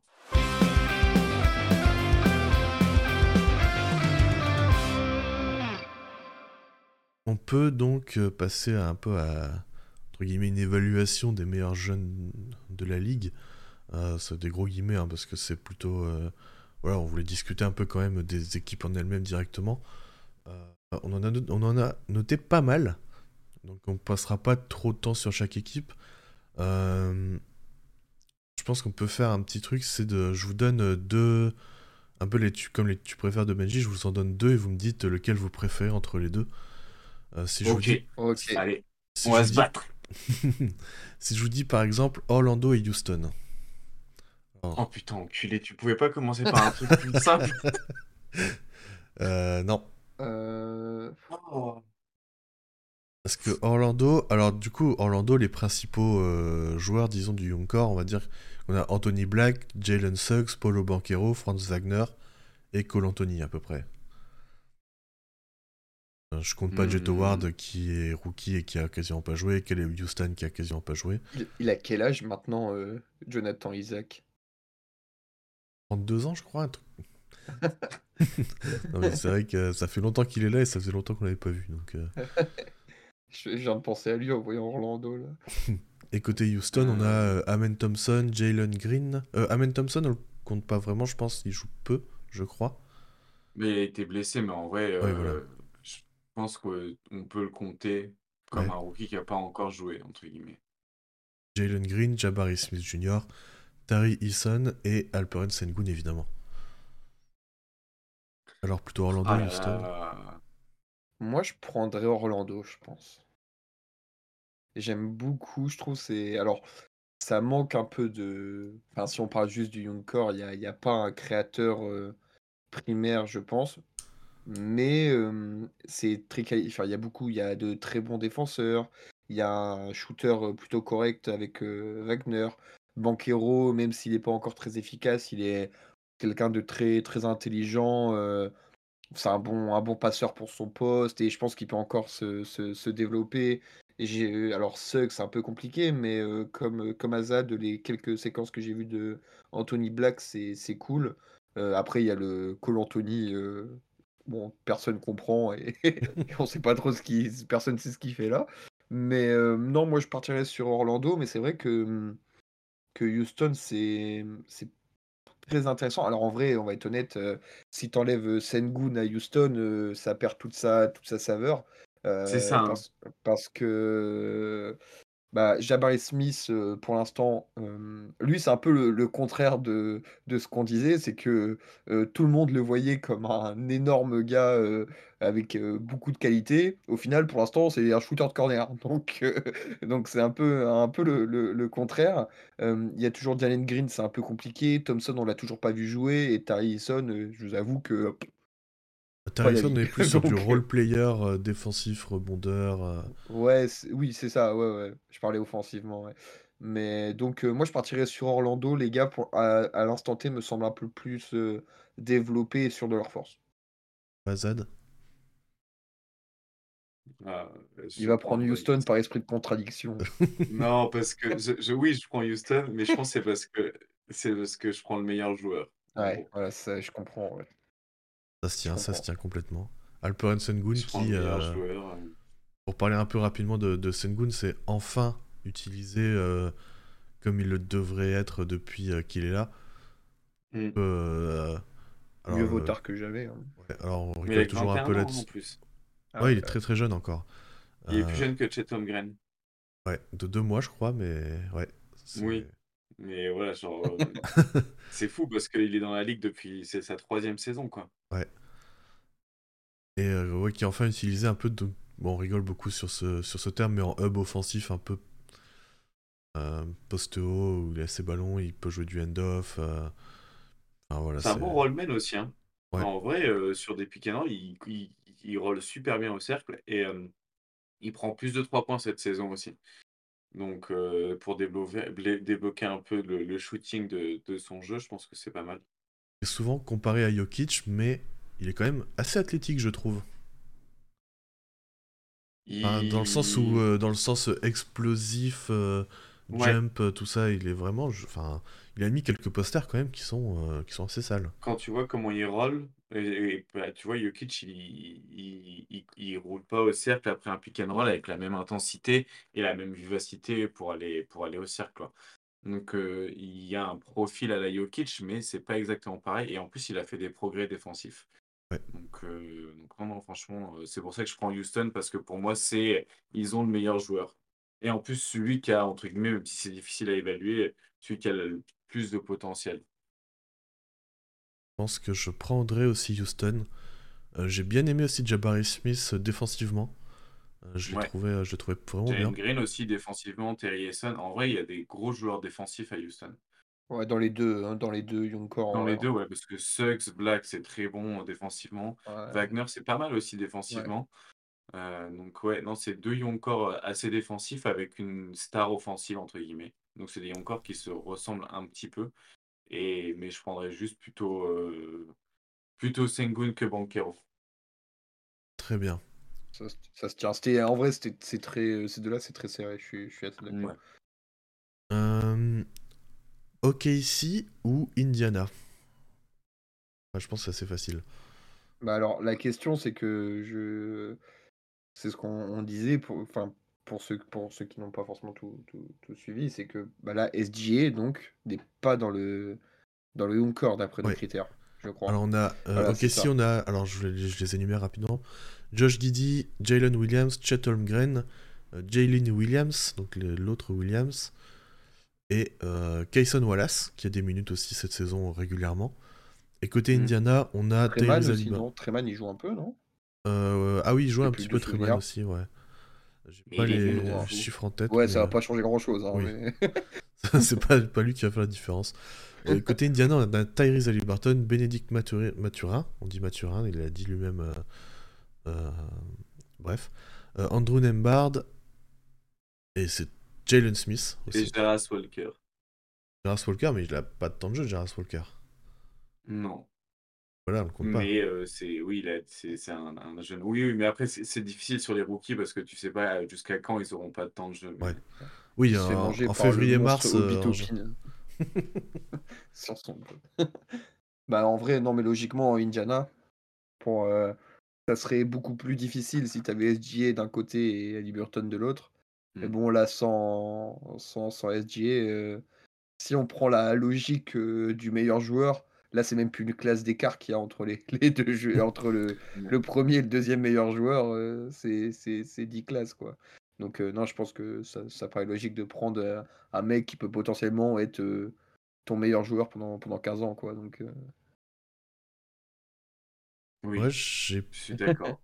Moi, j'ai plutôt Casey, je pense. Ah ouais? En fait, je trouve que l'écart entre. Alors, tu vois, Tyrese est vraiment au-dessus, ça, euh, je suis d'accord. Je conteste pas ça. Mais l'écart entre, du coup, les euh, Jalen Williams, Chet Holmgren et euh, Mathurin, Nembard et tout ça est tellement élevé que je pense que je préfère, euh, préfère OKC. Jalen Williams, c'est quand même un profil de, de scoreur secondaire un peu, mais qui peut créer pour lui. Chet, défensivement, il, y a, il est déjà monstrueux et en attaque, il est efficace. Alors que tu vois, Ma- Mathurin, par exemple, c'est un, c'est un joueur, j'ai du mal à juger, j'aime bien et j'aime pas en même temps, tu vois, parce que euh, il est capable d'aller scorer aussi par moment, mais en même temps, c'est un joueur qui te, te ruine complètement un mouvement de balle en attaque, euh, qui euh, Mm. est pas capable de faire une extra passe, euh, tout ça, donc... euh, et Jalen Williams aussi défensivement, qui est plutôt bon. Euh, donc je pense que je préfère OKC pour ces raisons-là. Moi, moi j'aime bien les, les role players d'Indiana, que ce soit euh, que ce soit Jalen Smith quand, quand il joue.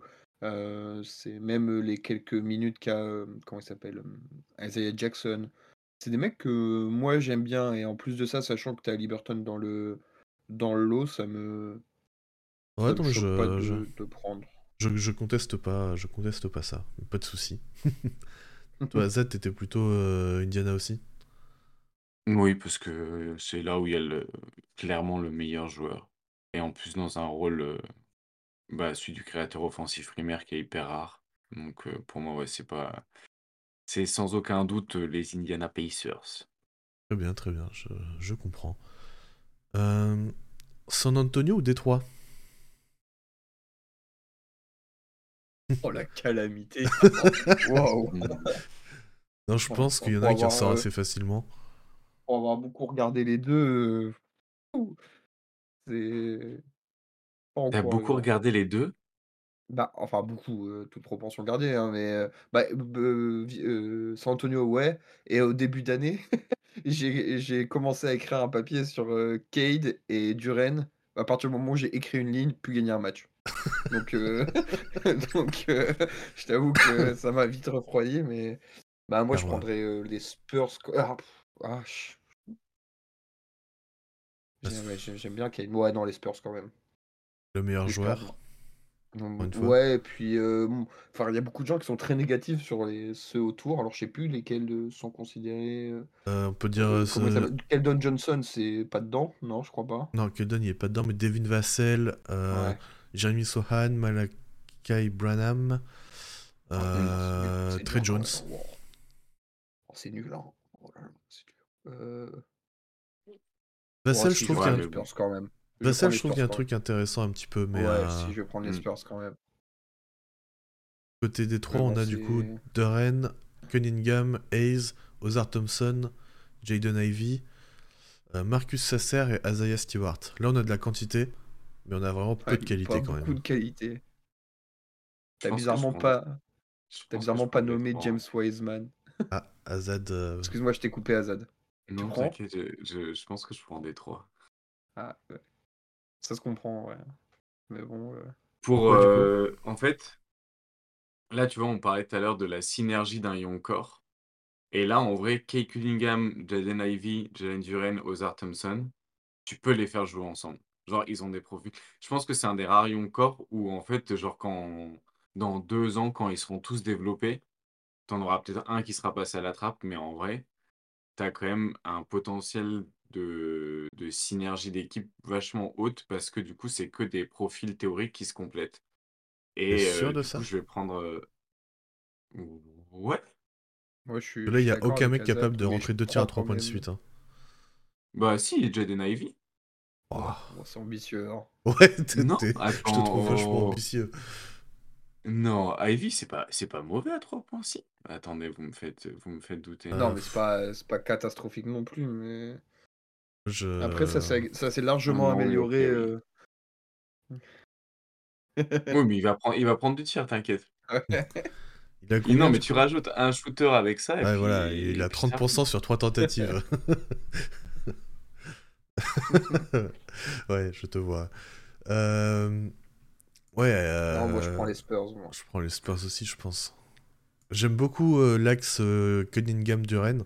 Et d'ailleurs, pour moi, Mm. c'est les deux seuls qui peuvent rester avec Ozar Thompson. Le reste, euh, le reste faut, faut virer tout ça. Moi, j'aime c'est dommage parce que Jaden Ivy, j'aime beaucoup. Mais Ouais, euh, Ivy, il y a aussi faut quelque pas chose qu'il à soit là, quoi.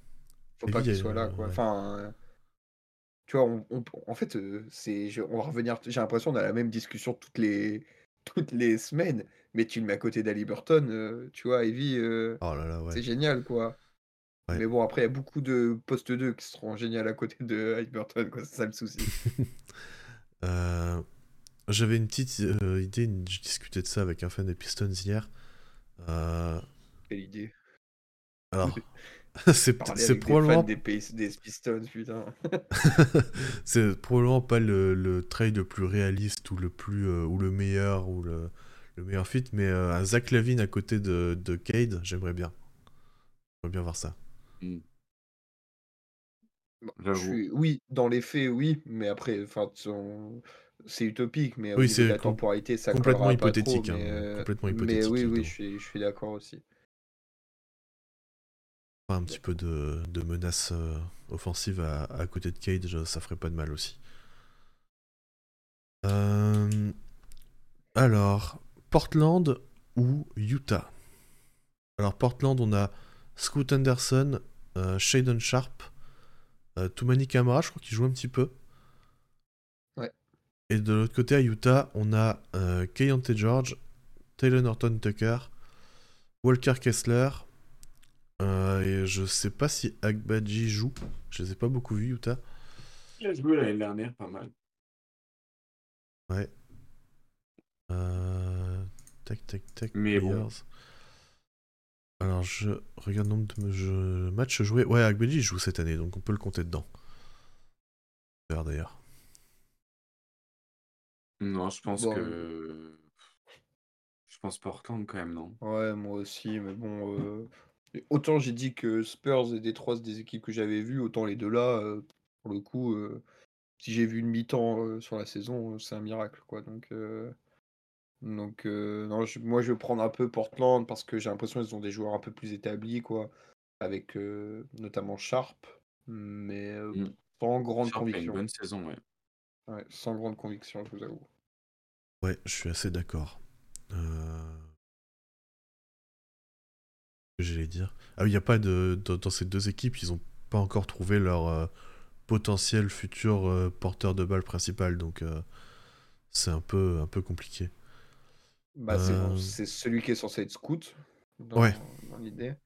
Oui, Mais c'est vrai après, que Portland, euh, ils sont scouts, mais euh, pour l'instant, c'est compliqué. Euh, oui, il n'y a personne. Et Portland, enfin, Portland aussi, c'est un peu. Enfin, je, je me rappelle plus des autres équipes. Mais oui, Portland, c'est en vrai, c'est leur. euh, Ça fait trois mois qu'ils sont dans l'esprit euh, tu vois.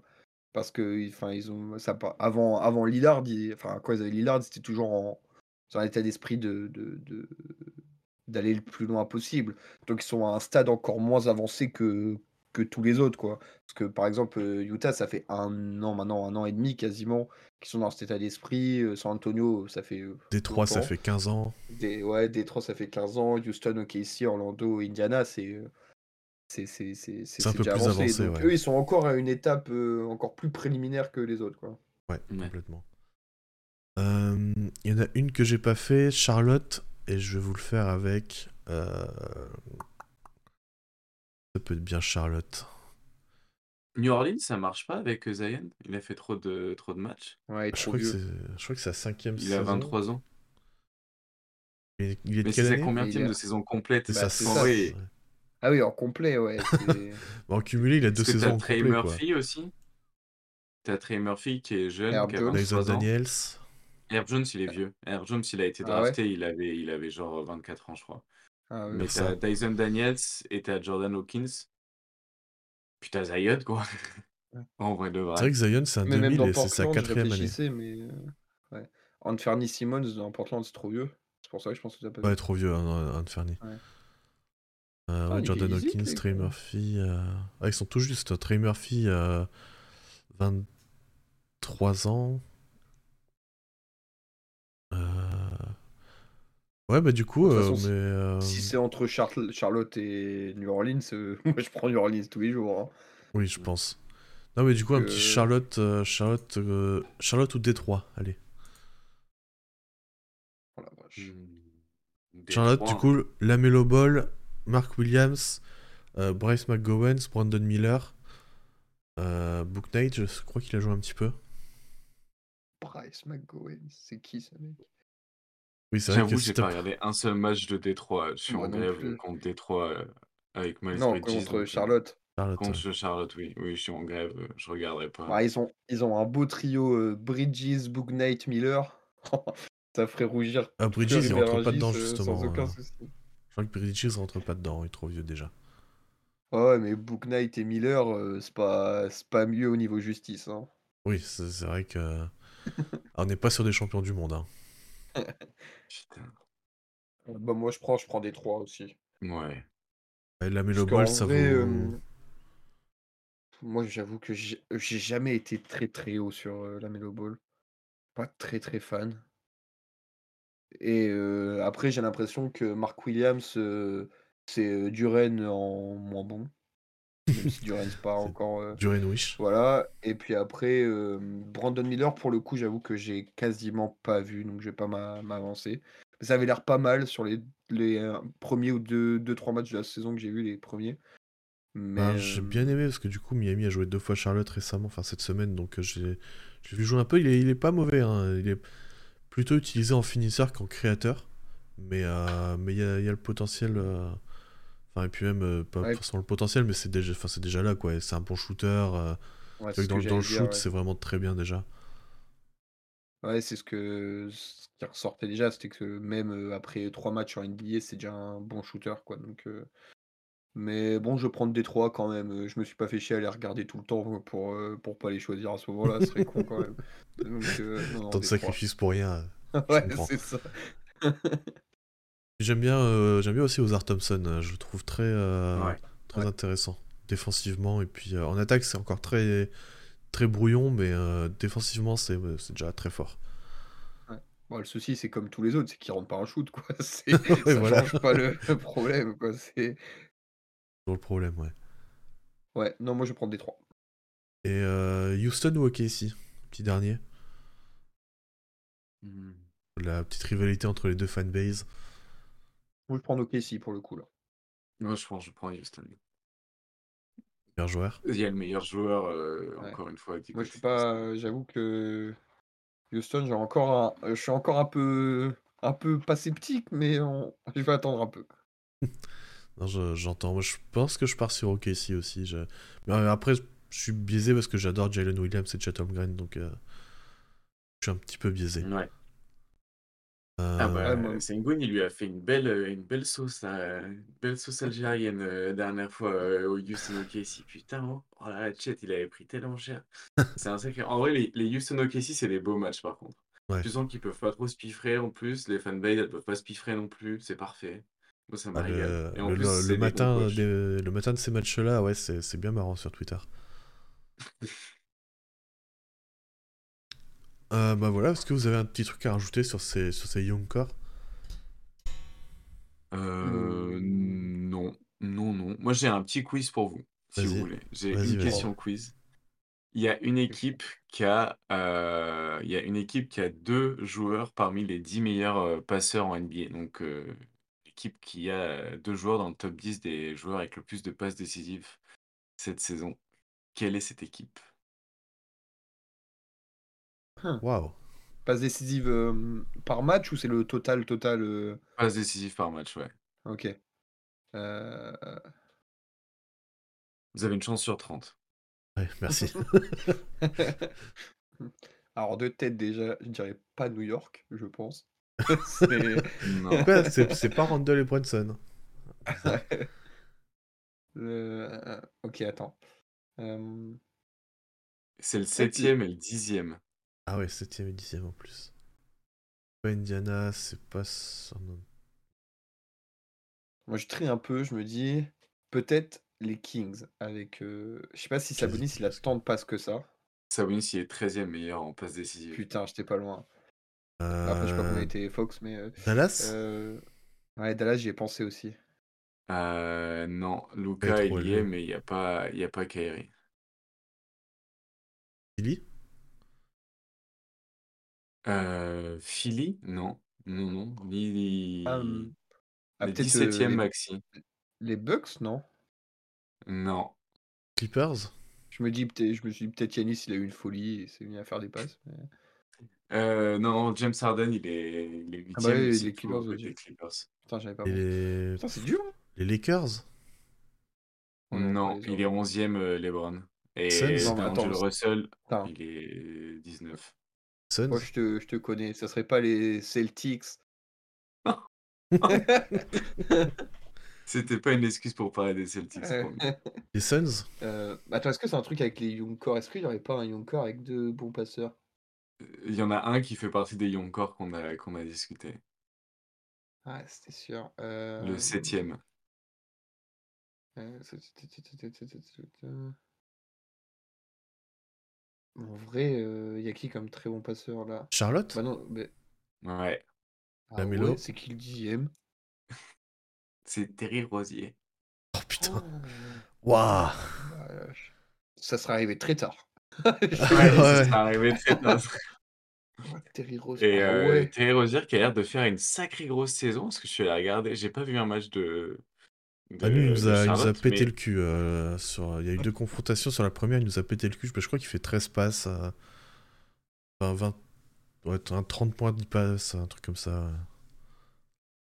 Ah non, mais il a l'air de faire une grosse saison au usage, à l'efficacité et à la passe. Donc, euh. C'est con qu'il joue à Charlotte parce que du coup, je vais pas regarder. Mais en tout cas, Mm. voilà pour le quiz. Ben, Merci pour ce quiz, AZ. C'est un bon dur. Euh, Est-ce C'était pas facile. que vous avez Ouais. un, un petit mot de la fin, un petit, euh, un petit dernier truc à dire On peut clôturer? Bah, joyeux Noël. Oui Ouais. Oui, joyeux Noël. Bonne euh, fête à tous. Et à l'année prochaine. Oh, Et putain, il l'a merci, fait. merci de nous écouter quand même. Bah Ouais. ouais, de ouf. Merci Ouais, beaucoup. de le dire. Euh, merci beaucoup de nous écouter. Merci à tous ceux qui nous font des retours. Ça fait extrêmement plaisir à chaque fois. Et puis Ouais. on se retrouve, euh, on se retrouve en janvier pour le prochain épisode. Entre deux, il y aura euh, des petits trucs quand même sur des articles et une interview. Ça fait euh, 10 ans qu'on est dessus, mais ça arrive. Du contenu en anglais, mais sous-titré. C'est pour ça que c'est long. Et puis, puis on se retrouve très vite. À plus. Ciao.